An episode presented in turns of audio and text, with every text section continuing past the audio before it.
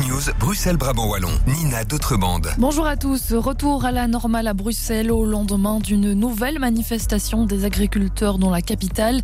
Une journée d'action sous tension. Quelques dizaines d'agriculteurs ont cherché la confrontation avec la police hier en utilisant leurs tracteurs notamment pour forcer des barrages. Euh, trois policiers de la zone de Bruxelles, capitale XL, ont été blessés.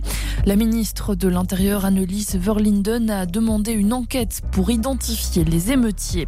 Des zones délimitées pour les personnes sans abri et toxicomanes. Le concept est instauré depuis ce samedi dans la station Mérode à Etterbeek. Une décision prise par le bourgmestre Vincent de Wolf face au grand nombre de personnes qui se droguent en public dans la station depuis quelques semaines.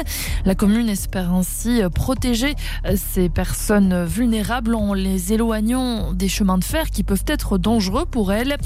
Catherine Van Eyck, directrice de l'association Modus Vivendi, craint pourtant une augmentation des tensions dans la station avec la concentration de ces publics précarisés dans des zones restreintes. Alors pour les usagers du métro, je ne sais pas si c'est une bonne solution parce que chaque fois qu'on voit une concentration d'usagers, on voit aussi les problèmes de violence.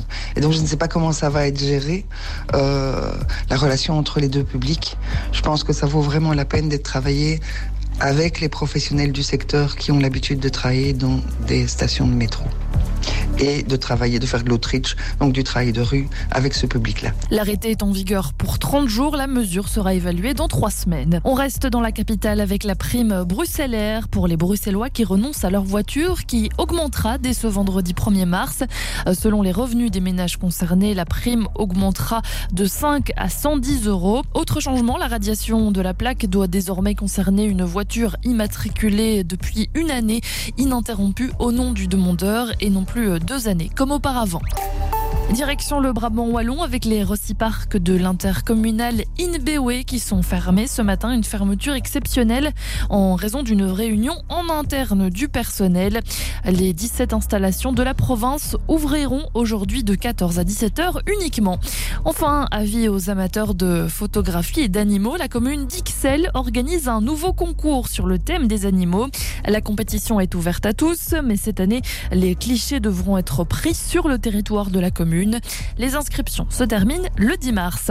La météo, la journée débutera sous les nuages dans le centre. Les éclaircies arriveront progressivement depuis le nord-ouest du pays en cours de journée. On attend 8 degrés à Otigny et Elessine, 9 à Etterbeek ou encore Robeck. Voilà qui referme ce Contact News. Très bonne journée à tous.